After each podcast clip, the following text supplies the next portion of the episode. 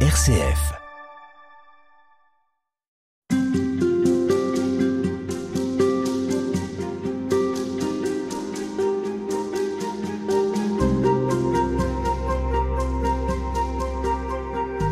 Que va-t-il advenir de l'Église? Faut-il réformer l'Église et par où commencer? Ne s'agit-il pas plutôt de revenir en priorité à la source? Eh bien, ces préoccupations font l'objet d'une réflexion que mène Monseigneur Joseph Doré, archevêque émérite de Strasbourg, dans un ouvrage intitulé Le salut de l'Église et dans sa propre conversion publié aux éditions Salvator. Monseigneur Doré, bonjour. Bonjour. Alors vous avez fait vos adieux au diocèse de Strasbourg en avril 2007. Vous êtes théologien et vous êtes plus particulièrement intéressé par la Christologie. On pourrait dire que votre sujet d'étude, c'est Jésus. Et c'est justement à travers lui que vous vous interrogez sur ce qu'il advient de l'Église. Alors avant de poursuivre et puis d'entrer dans le détail de votre ouvrage, je reviens sur ce titre. Le salut de l'Église est dans sa propre conversion. Avant de voir comment peut perdurer notre Église, l'institution, mais surtout la foi qu'il apporte, ses fidèles, je me demandais avant d'ouvrir votre livre au fond, que faut-il impérativement sauver de l'Église? La mémoire de Jésus. L'Église n'existe pas indépendamment de Jésus, de l'envoi que Dieu a fait de son Fils en Jésus, de l'appel qu'à travers cela il adresse aux hommes de bonne volonté, en les invitant à une perspective de reconnaissance mutuelle, de service mutuel, d'espérance et de joie, de fête. Et l'Église n'existe que de cet envoi par le Père de son Fils pour nous ouvrir un horizon de salut. Le terme important est lâché. Et ça n'est pas possible indépendamment d'une référence constante, jamais oubliée, toujours revivifiée à Jésus. Mais est-ce que paradoxalement on n'a pas oublié ce cœur de la foi, ce qui doit être aussi le cœur de l'Église? Oui, euh, oublié jamais complètement mais euh, pas toujours traité comme la source, euh, la force, euh, la lumière, l'énergie à partir de laquelle tout doit s'analyser, tout doit se concevoir et tout doit se construire. Donc pas toujours à la bonne place. Pas toujours à la bonne place, pas toujours de la bonne manière et pas toujours assez fondamentalement. Alors que veut dire aujourd'hui être de l'Église? Est-ce que ça a un sens de dire faire Église? Déjà, cette expression est un peu curieuse, faire Église. Bien, le verbe faire euh, veut désigner qu'on ne sera pas, on n'appartiendra pas à l'Église indépendamment d'une démarche personnelle, d'une décision qu'on aura faite, d'une volonté d'appartenance, et du coup, jusqu'à un certain point, et là commence un certain nombre de questions et d'interpellations, jusqu'à un certain point, indépendamment d'un engagement. On n'est pas simplement de l'Église parce qu'on a été inscrit sur un registre de par la volonté de ses parents, qui avaient certainement l'intention qu'on fasse dans l'Église plus que simplement de figurer sur un, un registre, mais, mais euh, qui anticipait sur euh, ce qui allait être euh, la vie de cet enfant qui est inscrit parce qu'il est baptisé, il compte définitivement parmi ceux que l'Église devra tenir pour ses membres, mais à lui de décider de la manière dont il honorera la décision que ses parents ont prise en son nom, et puis euh, l'ensemble des moyens qu'il aura eu, qu'il se sera donné, euh, de s'éclairer sur ce que ça signifie qu'en effet euh, d'être chrétien, d'être rattaché à Jésus, et de le faire dans une communauté qui s'appelle l'Église. Alors il y aura des découvertes, il y aura des réticences, il y aura des critiques, il y aura des distances prises, il y aura tout ça, c'est comme ça qu'on vit. Mais on sera chrétien par la volonté qu'on manifeste de l'être, de le rester d'apporter sa contribution, y compris de manière éventuellement euh, critique, distancée, euh, mais toujours responsable. Vous, cet engagement, vous l'avez honoré en devenant prêtre il y a 60 ans. Euh, on va revenir justement sur votre expérience personnelle parce que c'est aussi une des sources de votre livre, votre expérience à vous de l'Église. Alors elle est de plusieurs temps, elle est celle d'une évolution aussi de l'Église. On peut le redire, vous avez 85 ans, vous êtes né en 1936, à une époque euh, où le christianisme imprègne la vie sociale, la vie relationnelle. Et ce parcours, eh bien, il vous inspire aussi. Vous dites que l'Église a nourri les enthousiasmes de votre jeunesse. Qu'est-ce que vous retenez précisément de cette Église et qui pourrait aujourd'hui nous inspirer D'abord, euh, c'était une ambiance. Nous allons célébrer bientôt Noël. Et quand je pense à mon enfance euh, et à la place qui tenait Noël, la fête de Noël, je me dis que j'étais heureux d'être né, d'avoir été entretenu, formé, accompagné dans cette vision du monde. Et euh, je retiens donc l'idée que le monde n'est pas que méchant, le monde n'est pas que difficile. Le monde peut, à certaines conditions, euh, être aussi, euh, disons, l'objet d'une d'une attention. On peut en recevoir beaucoup. Ça passe euh, à travers les, parents qu'on a pu avoir, euh, le climat dans lequel on a vécu. Et il se trouve que euh, le climat dans lequel j'ai vécu moi était un, climat catholique d'une paroisse, disons d'il y a 80 ans, et, et, et, depuis, et que au fond on y trouvait beaucoup de choses positives. Il y avait des choses qu'on comprenait pas, il y avait des choses difficiles, des choses auxquelles on résistait. Mais globalement, euh, ce qui, à ce stade originel de ma foi et, euh, dans les premières années euh, de ma jeunesse, m'a porté, c'est l'idée que malgré les duretés du monde, nous étions en 1900, je suis né en 1936, malgré les duretés du monde, il y avait pour nous une bienveillance. Euh, Quand vous dites pour nous, c'est qui? Eh bien, ma famille, euh, le monde dans lequel je vivais, qui était un monde limité, euh, rural, soumis à toutes sortes de restrictions et de contraintes. C'était un monde très limité, mais le monde de, la famille, le monde de l'environnement immédiat était un environnement dans lequel nous avions tout pour exister et malgré les épreuves, exister heureux parce qu'accompagné, parce que euh, pas abandonné, pas, pas, pas détruit, pas. Voilà.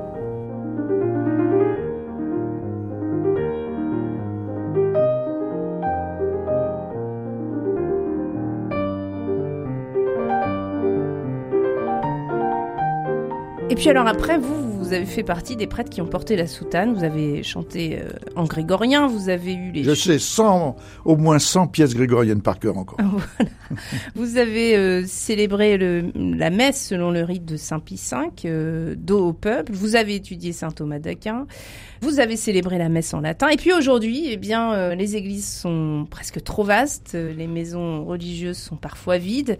Quels moyens l'Église, d'après vous, a mis en place justement pour répondre à ces évolutions? C'est-à-dire l'évolution que vous désignez, c'est celle qui fait qu'on passe d'un monde où on était à l'aise, on était heureux, entretenu, assuré, euh, euh, conscient de pouvoir euh, avoir une espérance pour l'avenir, à un monde, et, tout cela à cause de l'ambiance liée à la foi des chrétiens, leur rassemblement en église, en paroisse, dans des mouvements, avec toute une littérature. au fur et à mesure que j'ai grandi, j'ai élargi mon horizon et j'ai découvert que plus j'allais loin, plus plus je regardais autour de moi, plus j'avais des moyens d'être éclairé dans ma vie parce que euh, les chrétiens autour de moi me communiquaient euh, de différentes manières et à l'échelle finalement d'une culture. Il y avait aussi des intellectuels chrétiens. Bien sûr. Il y avait. Lesquels euh, vous ont inspiré? Oh, bah, Bernanos, Mauriac, euh, Claudel, et puis ça c'est pour les, les, grands littérateurs, hein, les grands euh, reconnus comme, comme des écrivains majeurs, mais il y a eu aussi des philosophes, il y a eu des artistes, il y a eu tout un tas d'auteurs que j'ai lus régulièrement, qui m'ont entretenu dans une perspective, au fur et à mesure que des questions naissaient en moi, que des difficultés surgissaient, j'avais le moyen, en lisant Jean Lacroix, Pierre-Henri Simon, je peux citer des philosophes, Blondel, Maritain, on était entouré. Ce n'était plus le monde de mon enfance. Encore que, il n'y avait pas de, de, distance considérable par rapport à celui-là. Il y avait des moyens plus importants d'en comprendre le sens, d'en voir l'intérêt et de mesurer les raisons de l'intérêt qu'il présentait. Et c'est un peu tout ça qui euh, a eu moins de, de résonance pour, pour moi comme pour beaucoup. Beaucoup de gens euh, n'ont pas été en contact avec cela ou ont été intéressés euh, par d'autres aspects, ont été progressivement aussi en résistance à un certain nombre d'effets qu'il faut bien dire moins positifs du système euh, chrétien et catholique. Et du coup, euh, plus nous sommes allés, plus euh, on s'est aperçu que l'Église avait continué à fonctionner, certes, mais un peu trop sur elle-même, à partir de convictions qu'elle n'acceptait pas de voir remises en cause, alors qu'un un, nombre croissant de ceux qui jusque-là l'avaient écouté s'interrogeaient et, et n'étaient plus d'accord, prenaient leur distance, quelquefois de manière déclarée, forte, violente même, d'autres fois en glissant dans un certain désintérêt de fait, avec l'idée que, au fond, l'Église c'était quelque chose qui avait été bien, qui était pas mal, mais c'est plus pour nous. D'ailleurs, on voit pas ce qu'on pourrait en recevoir. Est-ce que, quand on parle de réforme, est-ce qu'il s'agit de tout bouleverser? Est-ce qu'il s'agit plutôt d'un retour aux sources? Non, il ne s'agit pas de tout bouleverser. Euh, la, la révolution n'est pas comme telle une solution. Elle souligne avec force que ça ne peut pas continuer, mais elle ne fournit pas comme telle les moyens que ça continue en effet. Car il faut bien que quelque chose continue.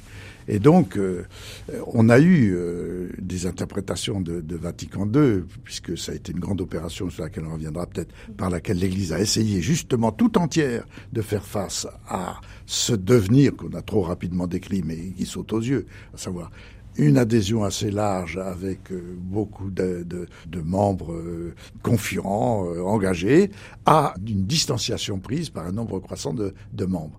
Il y a eu donc cet écart-là. Vatican II a été une grande tentative pour essayer de rapprocher ceux qui s'écartaient ainsi. Vatican II s'est voulu un aggiornamento, une mise au clair. Comment? En retournant effectivement à des sources. Pas en se contentant d'éliminer ce qu'on désignait à juste titre comme impraticable, insupportable désormais, voire infructueux, et ou euh, plus digne d'un intérêt réel, euh, pas seulement supprimer donc, mais proposer, revenir et proposer quoi? Bien, proposer ce qui fait l'identité justement du christianisme depuis son origine. Euh, l'origine étant Jésus, l'origine étant toute une tradition qui a éclairé ce qu'il en était de Jésus, qui a fait vivre des générations avant nous. nous pouvons nous réinspirer de ce qu'ils ont fait eux-mêmes, car eux-mêmes mutatis mutandis, avec des, éléments qui changent, ont été soumis à des interrogations, ont eu à faire face à des crises. À travers toute l'histoire, l'Église n'a subsisté que en réveillant sans cesse par rapport à ses sources l'élan qui l'avait euh, lancé. Et cet élan, c'est Jésus. Cet élan, c'est Jésus, voilà.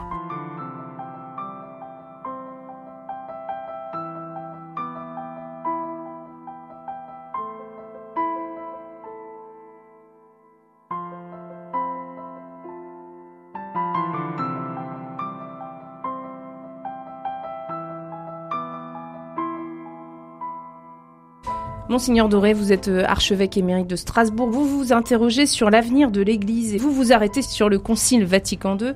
Euh, vous revenez sur euh, ce moment important où l'Église a réfléchi à sa propre réforme. 2500 évêques catholiques du monde entier rassemblés plusieurs mois pendant quatre ans. Un événement qui n'allait pas de soi. Et c'est même plutôt une surprise puisque ça venait d'un pape dont vous dites qu'il était si peu médiatique et bien vieillissant, Jean XXIII. Vous, à l'époque, vous êtes en train de faire des études à Rome. Oui, et quand on a appris que ce monsieur qu'on avait euh, eu l'occasion d'écouter ou de lire euh, quand il était euh, nonce à Paris, nous avait paru d'abord un vieux monsieur et puis pas nécessairement préoccupé de ce qui nous nous inquiétait, à savoir les moyens pour l'Église d'être plus adaptée aux évolutions du monde contemporain. Et quand il a été élu pape, je dois bien reconnaître que je n'étais pas le seul à me dire mais qu'est-ce que ce vieux monsieur euh, respectable euh, mais va pouvoir apporter à cette Église qui connaît cette euh, crise importante par rapport à, ce qui était ce que j'ai connu, ce que nous avons connu quelques dizaines d'années auparavant. Beaucoup de, de mouvements s'étaient déclenchés dans l'Église. Il y avait un mouvement liturgique, un mouvement catéchétique, un mouvement théologique pour justement faire face à cette évolution dont un certain nombre de gens avaient conscience et par rapport à laquelle il voulait se responsabiliser. Qu'est-ce qu'on va pouvoir recevoir de ce vieux monsieur? Et voilà qu'une fois nommé pape, une fois élu, il décide un synode romain, il décide de réformer le droit canon, c'est-à-dire la règle selon laquelle tous les appareils, les, éléments de l'Église fonctionnent, et troisièmement, il décide un concile écuménique, c'est-à-dire de rassembler, comme vous l'avez appelé, l'ensemble des évêques du monde entier. Alors, ça, ça a été pour nous une source d'étonnement, de joie, et d'espérance. Euh, c'était un grand événement, euh, et d'autant que les premiers événements de ce concile ont été tout à fait dans le sens euh, qui nous apparaissait à nous souhaitable d'une réinterrogation sur un certain nombre de façons de concevoir d'abord la foi, ensuite la célébration, les, les sacrements, et puis la vie en général, les conditions dans lesquelles on peut conduire son existence personnelle et collective. Et ça, ça a été le programme de Vatican II. Mais c'était pas gagné. Il y avait un programme qui était prévu par, euh, disons, l'entourage du pape qui s'appelait la curie. Et les membres de la curie estimaient que c'est selon le, programme que eux ils estimaient nécessaire que les évêques là rassemblés devraient prendre position, se mettre à réfléchir. Or, dans les toutes premières séances, les trois ou quatre cardinaux qui avaient la mission de, de, de conduire les modérateurs sont intervenus pour dire mais non, attendez, euh, on va pas partir tout de suite sur des questions euh, sous-entendues qui ne sont pas les nôtres et avec lesquelles nous venons sur des questions qui ont été déjà préétablies par vous, prenons connaissance, discutons, partageons. Et après cela, définissons un programme. Or, quel est le résultat assez rapidement acquis de cette réaction à la proposition de la curie romaine. Eh Notamment celle du cardinal Liénard, c'est surtout lui qui parfaitement, a vous, euh, vous êtes lilloise et je, je, salue la référence que vous faites à cette grande personnalité. Oui, qui a dit, faire remonter ces résultats. Mais tout à fait, euh, il faut que nous parlions, il faut et, que ce soit en fonction de ça. Il a été immédiatement appuyé par un cardinal allemand dont le théologien car chaque évêque avait à côté de lui un expert euh, théologien, dont le théologien était Ratzinger. Il, est, il a été euh, pape euh, sous le nom de euh, Benoît XVI. Alors, ça a été pour nous tous un moment de joie, un moment d'espérance.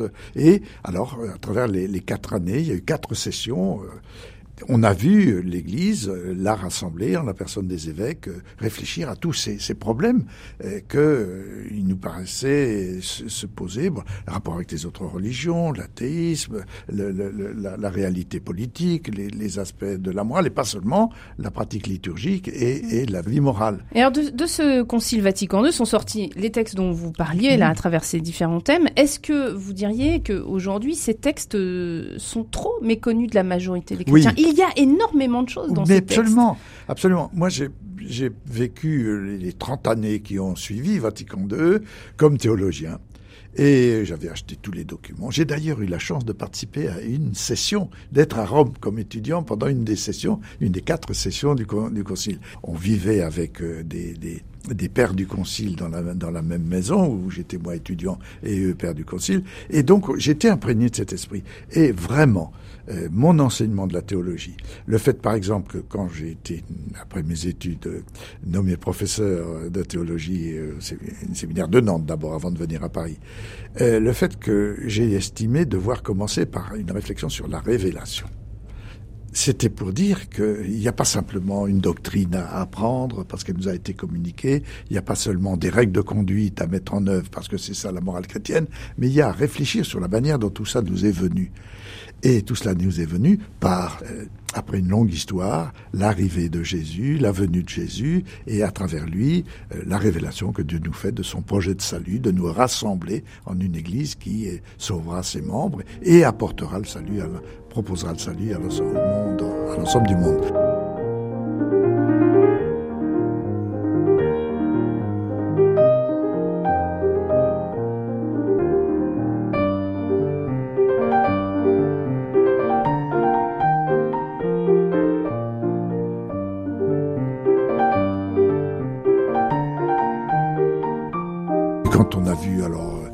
Enfin, mais euh, deux choses euh, tout à fait importantes.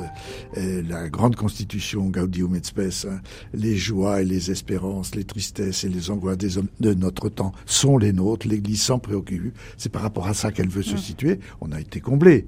De la même manière, quand on a considérer tout autrement la question de la liberté religieuse. Nous sommes convaincus d'un certain nombre de choses. Nous souhaitons que beaucoup de gens les partagent, mais nous respectons la liberté de ceux auxquels nous nous adressons. Et même s'ils doutent de la voix, nous ferons tout pour essayer de la susciter en eux, pour qu'ils la découvrent et qu'ils s'en estiment eux-mêmes capables. Ça reste un enjeu majeur aujourd'hui. On y reviendra d'ailleurs dans les, dans les émissions. Parfaitement. et puis il y a eu cette affaire sur les autres religions. Jusqu'à ce moment-là, on pouvait avoir les, atteindre, acquérir les plus grands grades en théologie, euh, tenir les postes les plus importants dans la pastorale de l'Église, et tout ignorer d'une autre religion que la sienne. Or, euh, à Vatican II, on dit mais c'est pas c'est pas possible. Il y a d'autres religions qui sont respectables et nous ne pouvons pas avoir une position à leur sujet si nous ne prenons pas les moyens de les connaître, de les rencontrer, de dialoguer avec elles. Et vous savez la suite. Il y a eu là à Vatican II et euh, venant de l'enfance que j'ai dite, tranquille, assurée, sereine, venant de tout ça, on a vu, alors, l'ensemble de l'Église, les 2500 évêques du monde entier, à l'initiative du pape, proposer des ouvertures, un aggiornamento, ouvrons les fenêtres, accueillons les gens, rendons-nous disponibles à leurs questions et essayons d'en fabriquer qui soient crédibles. Alors justement, vous vous arrêtez à la fois sur le contenu, mais aussi vous réinterrogez cette démarche de Vatican II. Parce que vous vous dites finalement, si aujourd'hui l'Église s'interroge, se laisse interpeller par le, notre présent, par les questions de nos contemporains, et qu'elle a engagé un mouvement de, réforme, pourquoi Vatican II aurait-il pu avoir lieu et pourquoi aujourd'hui, après tout, il n'y aurait pas à nouveau euh, de quoi s'interroger et qu'est-ce qui a favorisé Vatican II D'abord, à notre étonnement, je l'ai dit, sans doute euh, investi par l'Esprit Saint, euh, le pape s'y est mis. Or, si on fait tout de suite un, un, rapprochement. un, un rapprochement, une des grandes espérances d'une conversion de l'Église reconnue nécessaire, c'est l'actuel pape il secoue le cocotier euh, dans tous les domaines. Il interpelle les évêques, il interpelle la curie, il interpelle chaque chrétien, il interpelle chaque église. Et donc, euh, il y a eu d'abord cette euh, inattendue, entre guillemets, conversion de Jean XXIII, qui, qui a ce vieux monsieur attaché, tout attaché à la tradition, lançait un processus d'aggiornamento. Et puis il y a eu, alors, la réaction, pas de tous les évêques tout de suite, mais d'un certain nombre d'entre eux, ceux qu'on a évoqués, euh, le cardinal de Lille, le cardinal de, et bien d'autres. voilà.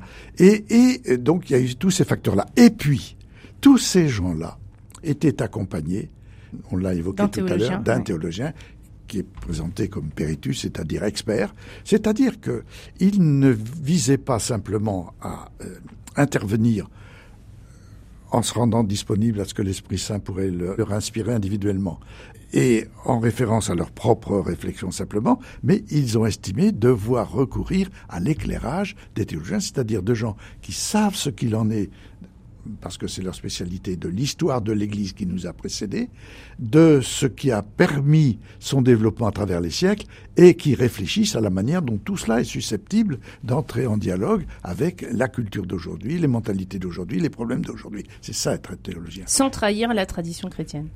Non, pour en manifester toute, toute la, la, la vigueur jusqu'au point où elle est susceptible d'en manifester une. Or, l'un de mes étonnements comme théologien, c'est justement de découvrir qu'à travers l'Église, il y a eu beaucoup d'efforts de, transformation, de réforme, par fidélité. Pas pour larguer euh, des choses qui étaient gênantes seulement, mais pour aller plus profond, parce qu'on s'aperçoit que dans la façon dont on conçoit les choses et les mène, eh bien, on n'est plus tout à fait centré sur l'essentiel, sur ce à quoi nous devrions revenir puiser. Comment l'Église s'est peu à peu éloignée de sa source peut-être?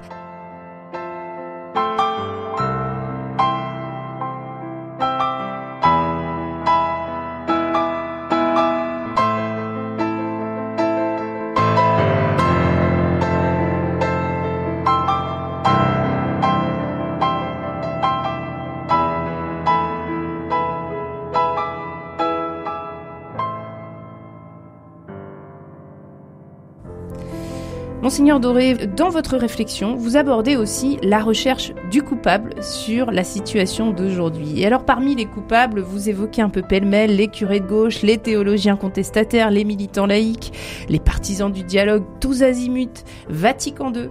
Mais vous vous interrogez aussi, est-ce que ce n'est pas plutôt l'avènement de la raison critique, euh, les progrès de l'esprit scientifique, l'émancipation politico-sociale qui condamne la perspective religieuse, et puis toujours et encore Vatican II. Alors, euh, ma question, elle est de reprendre en fait celle que vous posez, c'est cette question de Jésus.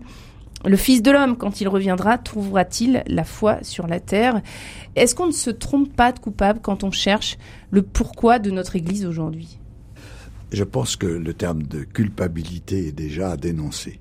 On s'exprimerait mieux si on parlait en termes de cause, de raison, de facteurs, d'éléments. De, voilà.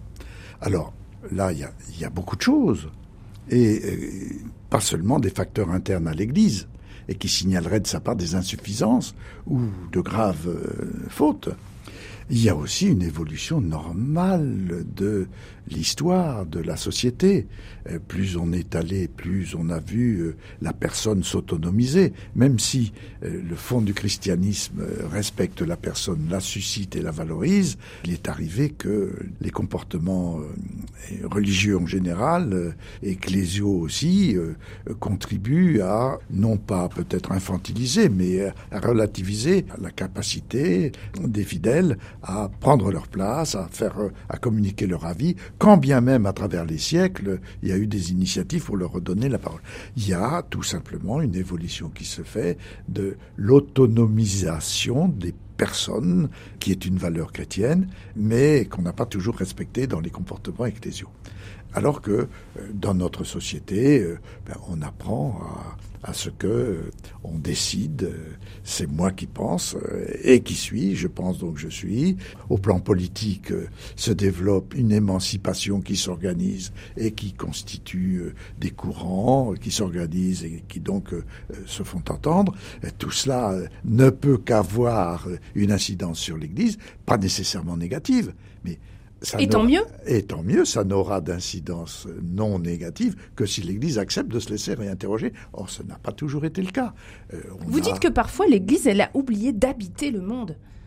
De hmm. devoir faire avec. Mais oui, de, devoir faire avec. nous, nous, ne sommes pas ailleurs que dans le monde qui est le nôtre d'ailleurs. Euh, qui vit encore dans la, mentalité de Jeanne d'Arc ou de Thomas d'Aquin, même si c'est très important de trouver inspiration chez l'un et chez l'autre, et bien d'autres encore, euh, nous participons à une mentalité qui est, largement séculière sans que ça ne mette systématiquement en cause tous les aspects de notre foi. Donc il y a une évolution générale, de, une autonomisation de la raison, une organisation de la vie en société qui euh, nécessairement questionne l'organisation de l'Église et le discours de l'Église à travers les siècles. À elle d'accepter cela, de se mettre à réfléchir et de formuler des propositions et vous diriez que c'est le cas aujourd'hui Ah oui, ah oui. En tout cas. Est-ce que ces propositions sont bien connues? Est-ce que les encycliques bénéficient suffisamment de... pour aller au fond des choses, dans, ma position à moi, je, pense que une chose essentielle à l'Église à travers les siècles, quand elle a été euh, vraiment au, meilleur de, de, sa présentation, de sa mission, ça a été la place qu'elle a accordée à la théologie. C'est-à-dire la théologie n'est pas une science qui dispenserait de la foi, mais la théologie est la science euh, qui comporte beaucoup de procédures et, des méthodes qui peuvent varier, mais qui se caractérise par le fait qu'elle elle est, je dirais, à la fois critique et confessante. Elle est confessante et critique, les deux à la fois. Elle est critique parce qu'elle veut être justement confessante, et elle est justement confessante parce qu'elle a été capable de se critiquer. Et se critiquer par rapport à quoi? Mais par rapport au monde dans lequel il s'agit d'être croyant, par rapport à la société à l'égard de laquelle il faut être responsable. Et la théologie a cette mission. Elle est en dialogue avec l'histoire, avec euh, les, langues, avec euh, la sociologie, avec la politique, avec la philosophie. Car, ça me frappe de plus en plus. C'est-à-dire? Eh bien, la nécessité de la théologie. Car la foi, c'est ça qui me frappe euh, à travers toutes ces responsabilités que j'ai exercées, c'est qu'elle propose déjà quelque chose à savoir.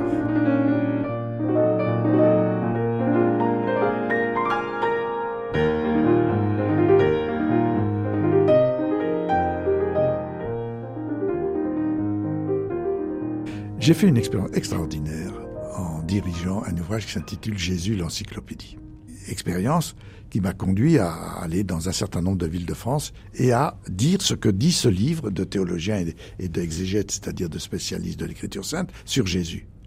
Mais l'étonnement des gens qu'on pouvait savoir tant de choses sur Jésus, ça suffit pas à faire un croyant, mais ça pose la question de la foi en Jésus avec des éléments euh, qu'on ignore très largement. Est-ce qu'on a oublié qu'il y a à savoir et pas seulement à être ému? Mais parfaitement, il y a à être ému. Et c'est Une fois un peu de d'effervescence. Être, être, capable de ressentir une émotion est une richesse pour l'humanité, mais ça suffit pas pour chaque être humain à décider euh, du sens qu'il va donner à sa vie et puis de la manière dont il va proportionner l'importance des valeurs euh, qu'il a à, respecter et à mettre en œuvre. Donc, euh, il y a des choses à savoir, mais il n'y a pas seulement des choses à savoir, il y a des choses à réfléchir, à comprendre, à comprendre.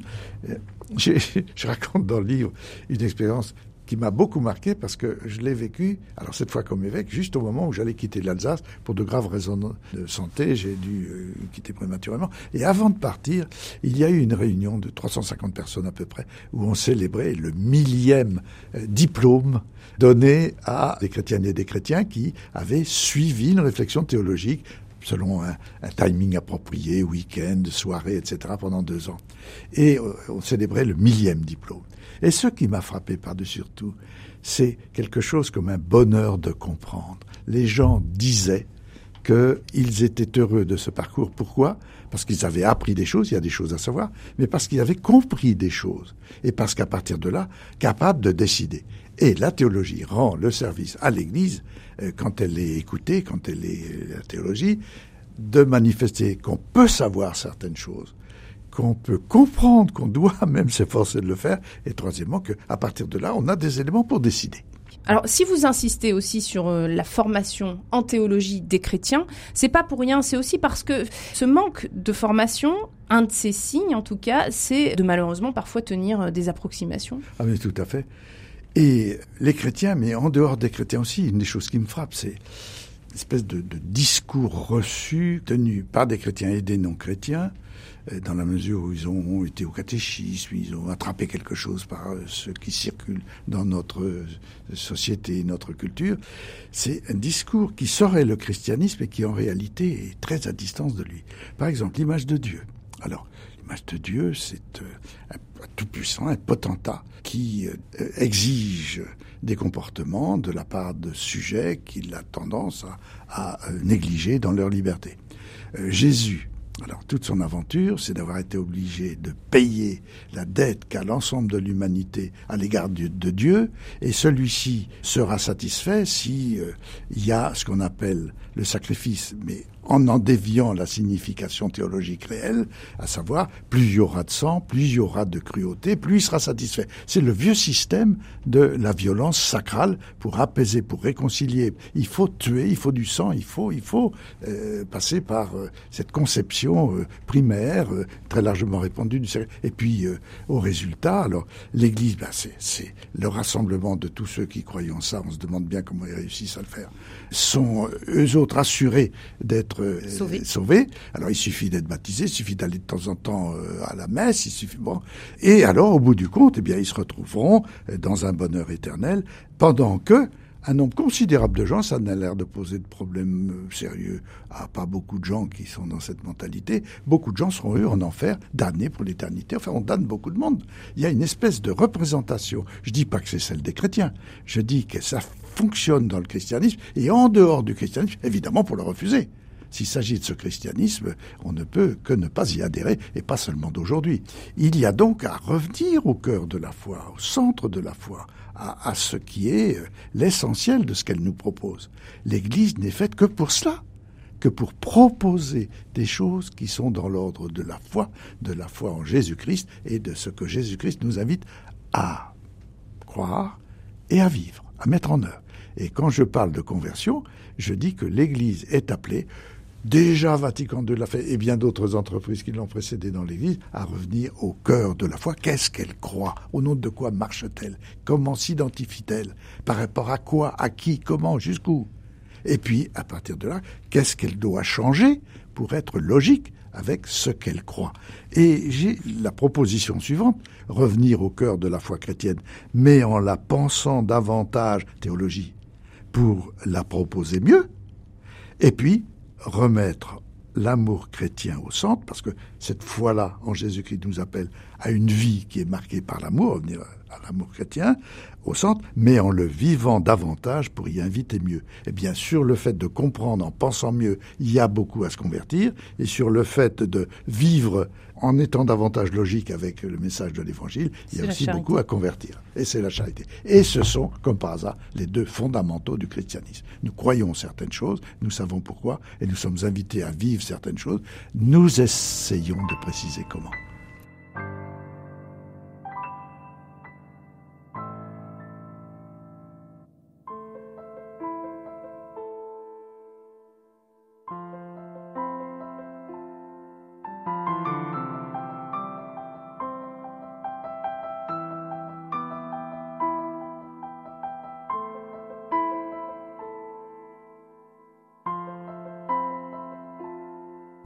Alors on poursuit cette émission avec vous, Monseigneur Doré, vous êtes euh, archevêque émérite de Strasbourg, une émission consacrée à la question de la conversion de l'Église. Et ça pose la question de ce qui fait exister l'Église, de ce qui dure à travers le temps, donc comment vieillit l'Église, et vous listez euh, différentes dérives possibles. Alors il y en a une qui vient un petit peu en écho à notre précédente émission, qui est euh, celle des dérives liées à un manque de formation des chrétiens, avec notamment le, le risque finalement de ce que vous appelez un fondamentalisme de l'écriture. Oui, c'est un des risques. On le voit bien en particulier dans les mouvements dits évangélistes euh, qui sont aussi euh, importants du côté du protestantisme. Mais il y a d'autres euh, éléments fondamentaux qui jouent pour détourner la foi de sa, propre autoconception, enfin de son orientation. C'est un vieux fond sacral, religieux dans l'humanité qui porte à concevoir le divin comme toujours ailleurs, toujours euh, en une position de domination, d'asservissement, de maîtrise. Euh, alors, évidemment, dans le christianisme, on dira que Dieu est tout-puissant. C'est le, début du, du credo des chrétiens. Mais euh, tout le travail que la réflexion devra faire faire, c'est, par exemple, d'amener à réfléchir sur la manière dont Dieu est puissant. Quel est le concept de puissance qui vaut pour Dieu? Eh Bien, faut se débrouiller pour essayer de faire comprendre ce que Jésus montre et pas seulement annonce, à savoir que la seule puissance de Dieu, elle est de l'ordre d'un amour. Est-ce qu'on est capable de reconnaître dans notre existence humaine que l'amour est une puissance Ou bien est-ce que c'est toujours une faiblesse? On se fait toujours avoir. Et puis, euh, on le voit dans la vie individuelle, on le voit dans la vie conjugale, on le voit dans la vie paroissiale, on le voit dans la vie ecclésiale, on le voit dans la vie internationale. Dès que tu te mets à prendre en considération l'autre, tu vas te faire avoir. C'est ça. Le christianisme dit exactement le contraire. Et c'est ça la figure de Jésus. C'est ça que Jésus nous révèle. C'est ça que nous sommes invités à croire. L'amour est la plus forte des puissances. Mais elle nous met à parfois à contre-courant, de fait. Ah ben oui. Mais c'est ce qui est arrivé à Jésus. Le fait de n'avoir voulu employer aucun moyen de puissance, alors que, comme dit le récit évangélique, il pourrait faire débarquer des légions d'anges. Hein. Le fait qu'il ne recourt à aucune puissance matérielle, mais se livre à ceux qui vont décider de son sort, manifeste que il les dérange, ils veulent l'éliminer, mais lui ne les élimine pas. Il les pardonne. C'est-à-dire que dans le moment où on l'anéantit, il offre à celui qui l'anéantit la capacité de ne pas s'accabler lui-même de commettre une pareille faute, une pareille atrocité, d'éliminer quelqu'un. Et voilà pourquoi euh, on peut dire que Jésus est allé jusqu'au bout de l'amour. Il offre à ceux qui le mettent à mort la possibilité de continuer à vivre alors on voit que vous êtes passionné par la christologie, on est tout à fait au cœur de vos études. Et je vois moi que vous ne me le reprochez pas, ce qui me ravit.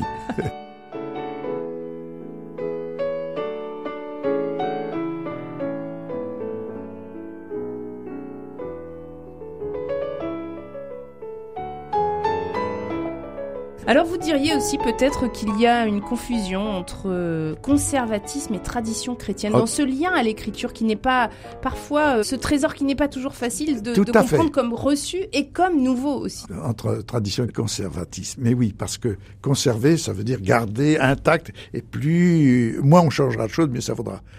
Euh, tradition, c'est l'idée de transmettre. Or, pour transmettre, il faut tenir compte de ce vers quoi on se tourne et qui est nouveau. Et la tradition, c'est le processus par lequel, à travers l'Église, malgré quelquefois des fixations qui ont été euh, excessives, Des malgré dogmes, parfois. oui, alors, Alors au sens et au sens, euh, le dogme, c'est ce qui est, ce qui nous est traduit à travers les siècles, qui nous est transmis dans un processus qui fait que ça va toujours vivre, parce que ça va toujours être intelligible. Oh, il y a une chose extraordinaire. Le concile de Nicée aboutit à un symbole de la foi, je crois, euh, bon, et qui, à un certain moment, introduit dans sa formulation, et ce concile de Nicée, c'est celui sur lequel, à travers les siècles, on, on- on s'appuie, à quoi on se réfère, pour dire quel est le cœur de la foi. voilà 325 c'est le premier, c'est celui où on commence à mettre Voilà, euh, voilà, un peu voilà. les choses en place. Voilà. Bon. Eh bien, euh, à un certain moment, il emploie un terme, et puis il dit c'est-à-dire. Et il emploie un autre terme. C'est extraordinaire. Je suis de ceux qui disent que le mot le plus important du credo, c'est c'est-à-dire. Alors, dans la formule qu'on récite euh, aujourd'hui, cette formule n'a pas été conservée, mais originellement et à travers les siècles, c'était très important parce que il fallait retenir que ce qu'on est invité à confesser par ce qu'on reçoit de la tradition, c'est-à-dire continuellement à dire. Et c'est ainsi que, je peux le confesser moi aujourd'hui. Donc l'idée de tradition n'est pas d'abord celle d'une conservation, mais d'une transmission et donc d'une transmissibilité. Alors d'une transmissibilité dans un environnement qui parfois doute du réalisme de notre foi. Oui. Il y a tout un passage dans votre livre sur euh, cette idée de est-ce que ce en quoi on croit est véritablement plausible? Est-ce qu'on peut afficher au monde entier ce en quoi on croit qui paraît encore aujourd'hui folie? Eh bien, c'est pourquoi je dis que la théologie est à comprendre que la foi, c'est d'abord quelque chose qui est à savoir, ensuite c'est quelque chose qui est à comprendre, ensuite c'est quelque chose qui est à décider. Parce que elle nous concerne, elle nous interroge, elle nous invite dans un domaine où il y a évidemment aucune évidence. Mais c'est comme par hasard dans un domaine où s'applique une loi qui vaut dans tous les domaines les plus importants. Il n'y a pas d'évidence de savoir si j'ai raison de m'engager pour telle cause humanitaire. Je le fais par une décision, pas sans raison. Mais les raisons ne me contraignent pas, ne sont pas suffisantes. J'ai une décision de liberté qui fera d'ailleurs que je serai engagé et pas simplement compromis. Est-ce qu'on Euh, va suffisamment jusqu'au bout justement de cet Euh, engagement Vous posez la question. C'est pas toujours euh, possible, peut-être. euh, mais il suffit de- déjà de se mettre en chemin, d'y aller. C'est à décider. Est-ce que tu vas y aller? Est-ce que tu... bon Est-ce que je vais faire ma vie ou essayer de la faire ou commencer de la faire avec telle personne? Euh, ben, je suis un garçon, j'ai rencontré une telle. Euh, Est-ce que oui C'est à décider, il n'y a pas d'évidence. Mais c'est capital de décider. Si je décide pas, si je décide qu'à moitié, si je décide sans avoir réfléchi, sans avoir fait une démarche critique de moi-même, en même temps que je vais confesser que ben, si je l'aime, quoi, donc je vais y aller.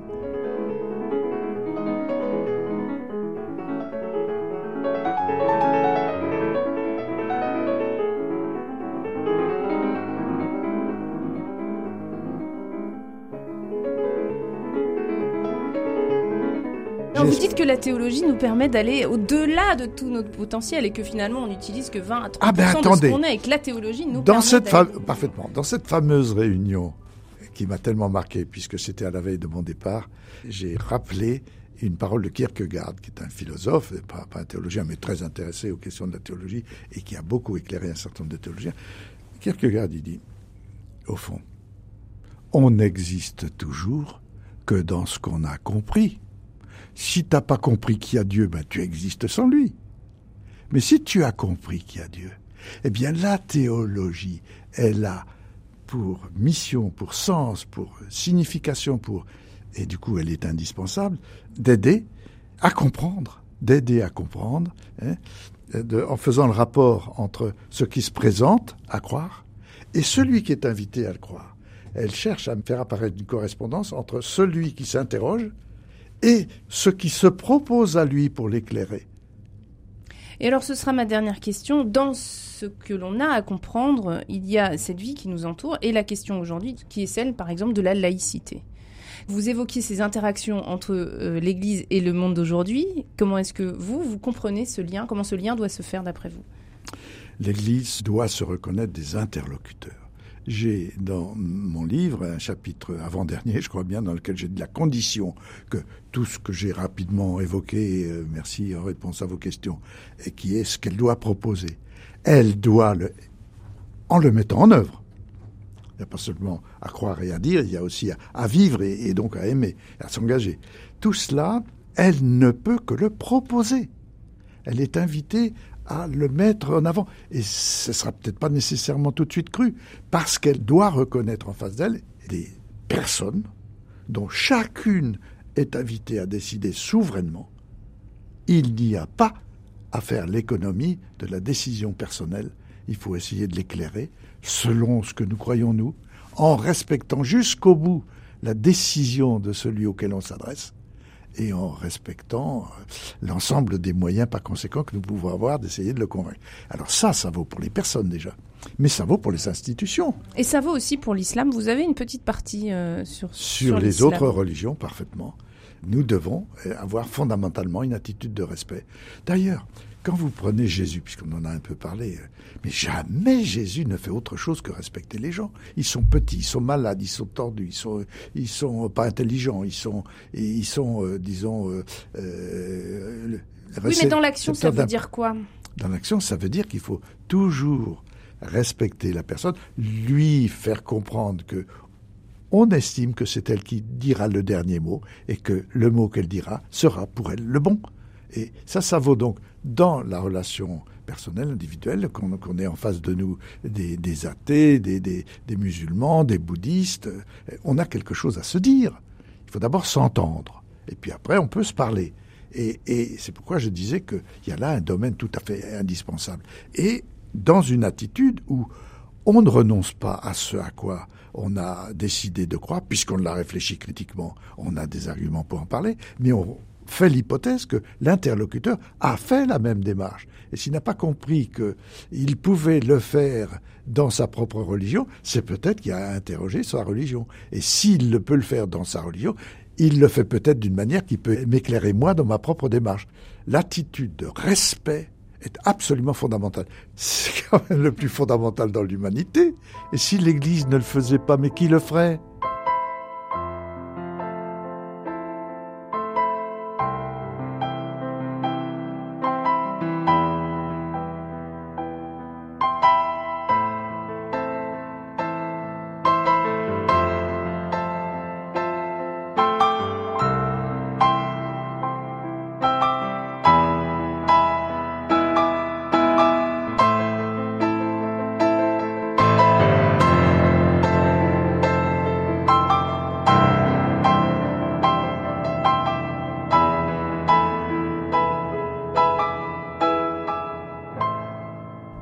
Monseigneur Doré, on ne peut pas s'empêcher de lire le titre de votre livre Le salut de l'Église et dans sa propre conversion en pensant à la situation de l'Église aujourd'hui, celle qui s'interroge sur euh, ce qu'elle doit changer, ce qu'elle doit faire évoluer. C'est pour partie d'ailleurs pour ne plus se retrouver dans une situation où des abus ont lieu. Et vous vous y arrêtez longuement. Ce n'est pas évidemment le seul sujet du livre, mais vous y consacrez une partie importante. Alors vous-même, vous n'avez plus de responsabilité pastorale directe depuis 13 ans, mais trois cas d'abus sexuels ont éclaté après votre épiscopat. Et euh, vous dites que malgré tout, l'Église euh, doit se laisser interpeller. Surtout, vous posez la question, quels moyens euh, l'Église a mis en place pour répondre à cette interpellation? Et puis, qu'est-ce qui fait que ça vous a aussi échappé, que malgré certaines alertes, vous n'avez pas, vous, eu à saisir le sujet? Oui, nous étions dans un système de société où nous n'avions pas, et à très loin près, je pense, que je peux dire ça de tout citoyen français normalement constitué, l'idée de la quantité de cas d'abus, euh, même si on discute les chiffres, c'est énorme, c'est accablant tellement c'est énorme. Donc, premier point. Deuxième point, on n'avait pas idée, au point où on l'a maintenant, de la gravité de la chose, pour chacun, chacune des victimes. Moi, j'ai encore euh, dans l'oreille les, propos d'une maman qui était venue me trouver quand j'étais évêque et qui m'avait expliqué que elle avait interdit à sa fille de 12 ans de faire état du fait qu'elle avait été victime de son père. Je dis, mais enfin, c'est pas possible. Me dit, mais toute, toute la, la, la, réputation de notre famille est en jeu. Elle a estimé. Ben, si cette maman avait eu conscience de la gravité de ce qui était arrivé à sa fille, elle aurait évidemment tenu un autre discours. Elle aurait euh, pas défendu, entre guillemets, son mari et leur honneur. Elle aurait défendu sa fille. Et donc, si une maman n'avait pas la conscience de la gravité, nous n'avions pas conscience de la gravité des choses. Mais vous aviez quand même conscience que ça ne se fait pas. Ah, bien sûr. Qu'un prêtre euh, non, non, bah, bah, bien entendu, un enfant. Bien entendu, un prêtre ni un père à plus forte raison, d'une certaine manière. Enfin, je n'ai pas de raison de dire à plus forte raison, puisque c'est aussi sous la raison de paternité qu'il est arrivé que des prêtres ou des religieux se comportent comme ça. Donc, nous n'avions pas conscience de, de l'ampleur numérique nous n'avions pas conscience de la gravité chez les victimes. Et nous n'avions pas la conscience véritable non plus de la gravité chez le prédateur. À quel point il pouvait s'agir, dans des comportements pareils, de déviance fondamentale qui relevait d'un traitement psychologique et pas simplement euh, d'une interpellation ou d'une vérification. Véritablement, le pédophile confirmé est quelqu'un qui, qui ne peut s'arracher à sa situation et à ses comportements que s'il est l'objet d'un traitement, que s'il accepte un traitement. Mais le bon sens perçoit la déviance, malgré tout. Oui. Et puis, euh, il y a quand même eu des choses qui, euh, se sont révélées, ont été découvertes, mais ça s'est fait quand même un peu tardivement. Et quand même. Et dès le moment où des choses ont été connues, euh, pour ce qui est par exemple de l'Église de France, euh, il y a eu quand même une volonté de faire des choses dans les différents diocèses. Il a fallu pour ça que des chrétiens, et pas seulement des chrétiens, euh, se mobilisent. On ne peut que leur être reconnaissant parce que c'était une bonne cause. Les évêques, dans les décisions qu'ils ont prises à Lourdes à la fin, reconnaissent que c'est aussi grâce à la mise en demeure dont ils ont été l'objet, quelquefois de manière rude, qu'ils ont bien été obligés de regarder ce phénomène. Et quand ils se sont déclenchés, c'est pour décider de constituer une commission indépendante. Alors on les en a critiqués après et on les critique, mais ils avaient raison de faire cela. Une commission indépendante avec pour mission de d'abord de repérer des faits, euh, d'en informer et avec la décision eux fondamentale de faire ça en se mettant à l'écoute des victimes. C'est ça qui a déclenché le processus. C'est l'idée de se mettre à l'écoute des victimes. Justement parce qu'on ignorait, plus ou moins, mais on ignorait largement un certain nombre de choses, il fallait se mettre en disposition d'en de, d'en prendre connaissance. Alors qu'est-ce qu'on fait une fois qu'on a dit ça? Qu'est-ce qui se passe aujourd'hui? C'est quoi la Alors qu'est-ce qui se passe aujourd'hui? Bien, il faut recevoir les résultats de la mission confiée euh, à la commission Sauvée. Ça a été fait à Lourdes, ils l'ont reçu, ça a été remis officiellement, bon.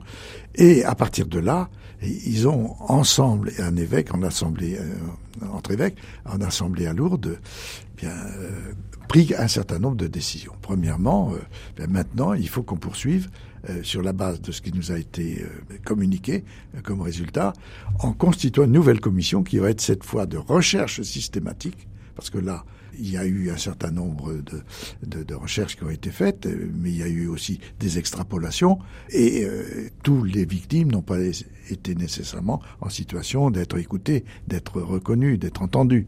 Et ça, il y a donc une commission. Il faut aller jusqu'au bout. Il faut aller jusqu'au bout. Il faut maintenant chercher à reconnaître et chercher à réparer. Deuxièmement, pour avoir les moyens de réparer, il faudra probablement être en capacité de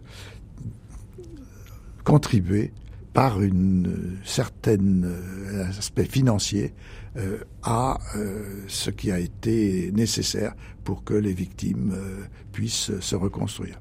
Et donc pour ça, il faudra que, à grands frais, parce que l'Église de France n'est pas riche, nous constituions un fonds.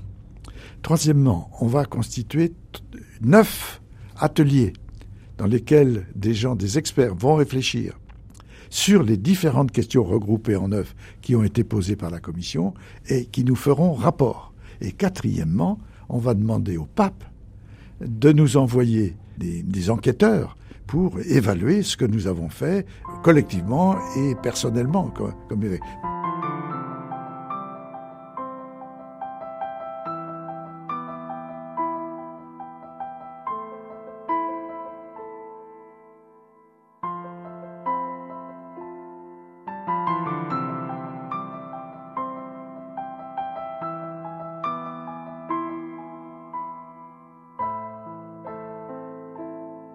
Alors, où est-ce que vous voyez la conversion dans ce qui se passe en ce moment, puisque c'est l'objet de votre ouvrage? Oui, oui, dans le fait que la tentation a été de, de, ne pas euh, croire ce qui a pu quelquefois euh, être quand même euh, déclaré et porté à la connaissance, parce qu'on était dans une mentalité où il fallait pas porter atteinte à l'honneur de l'Église parce que c'était compromettre justement sa mission. Mais sa mission, c'est elle qui la compromettait en, en, ayant des, ministres qui l'accomplissaient ainsi. Et donc, euh, la, nécessité d'aujourd'hui, c'est vraiment de, revenir sur les, mentalités, les, fonctionnements qui ont euh, permis qu'on soit si aveugle et si sourd. Mais vous hein. comprenez aussi qu'aujourd'hui... Et ça, c'est le fameux cléricalisme. Cette espèce d'idée que euh, on a une, un certain pouvoir dès lors qu'on est dans une certaine situation. Et le pire, c'est qu'il est arrivé qu'on motive ça théologiquement. Alors, vous savez l'importance de la oui, théologie. Vous citez les frères Thomas. Bon, invraisemblable. Euh, frères de Saint Jean. Euh, les frères de Saint Jean. Enfin, du moins, les, le fondateur. Mais l'idée que le prêtre était un autre Christ, et donc euh, il était exemplaire, oui, et puis et, doté de, particularités, de, privilèges, de je sais pas quoi. Alors que si euh, le prêtre peut être dit autre Christ, c'est pas du tout dans la perspective d'un Christ puissant, seigneurial, euh, qui impose sa loi, à glorifier, à reconnaître euh, à deux genoux par tout le monde. C'est celui qui s'est mis au service, qui a pris les moyens de mettre en valeur les petits, les pauvres, les oubliés, les lépreux, les pécheurs. C'est en ça qu'il s'agit d'être un autre Christ. On a complètement dévié la signification de cet axiome sacerdoce alter Christus. Il ne s'agit pas d'une formule qui dirait quand tu deviens prêtre, tu entres dans un statut d'humanité qui est égal à nul autre, tu es auréolé de tout un tas de privilèges et, de caractéristiques que, n'ont pas les autres. C'est tu es appelé à suivre le chemin qu'a suivi Jésus. Monseigneur Doré, on parlait de théologie. Dans le contexte des abus, aujourd'hui, pour des chrétiens, il est très difficile de dire qu'ils croient en la Sainte Église catholique. Est-ce que justement, vous pourriez réexpliquer? Alors, attendez, euh, il y a de la sainteté dans l'Église. Il y a des gens qui ont vécu ce que je viens de dire être un autre Christ, c'est suivre le chemin qu'il a fait. Et ceux qui ont fait ça peuvent être reconnus comme saints, comme exemples. Ça existe. Euh, on pourrait en nommer à travers les siècles et encore aujourd'hui. Bon, mais ce n'est pas le fait de tout le monde. Alors, est-ce qu'on peut parler de la Sainte Église dans ces cas-là? Au titre d'une foi, je dis qu'il y a parmi nous des saints, et euh, pas toujours là où on les, où on les reconnaît d'ailleurs seulement, mais un jour, l'Église sera pardonnée car elle aura à l'être aussi des péchés qu'elle a commis dans tous les ordres. Et à ce moment-là, mais ce sera par la grâce de Dieu, par le pardon de Dieu, parce qu'elle aura compris que tout ce qu'elle a fait dans l'ordre du péché lui est pardonné, débordée par euh, la miséricorde, la bonté et aussi la sagesse de Dieu. Alors, on peut, comme le dit, mais c'est l'Apocalypse qui le dit, elle descendra du ciel parée de, de, la sainteté que son époux lui aura donnée. Mais s'il faut dire ça dans le contexte de l'espérance sur laquelle se termine le credo, à partir des trop peu nombreux, trop peu reconnus, que sont les, saints et saintes, euh, qu'on reconnaît d'ailleurs peut-être en nombre euh, excessif aujourd'hui. Merci Monseigneur Doré. Je rappelle que vous êtes l'auteur d'un livre paru chez Salvatore intitulé Le salut de l'Église et dans sa propre conversion. Merci à vous et merci à Pierre Samanos pour la technique.